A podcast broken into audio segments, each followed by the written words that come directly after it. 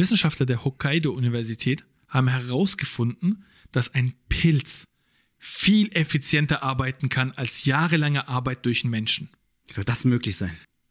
Die Wissenschaftler haben die Karte von Tokio genommen, haben an die wichtigsten, an die Knotenpunkte haben sie Haferflocken gelegt und haben geguckt, was macht der Pilz. Der Pilz hat ein effizientes Netzwerk gebildet zwischen sich und seiner Nahrungsquelle, den Haferflocken. Und was schließen wir daraus? Naja, die Wissenschaftler haben sich das Netzwerk mal genauer angeschaut und haben dabei festgestellt, dass es fast identisch ist mit dem U-Bahn-Netz von Tokio. Da kann man zumindest sagen, dass das U-Bahn-Netz scheinbar auch sehr effizient ist.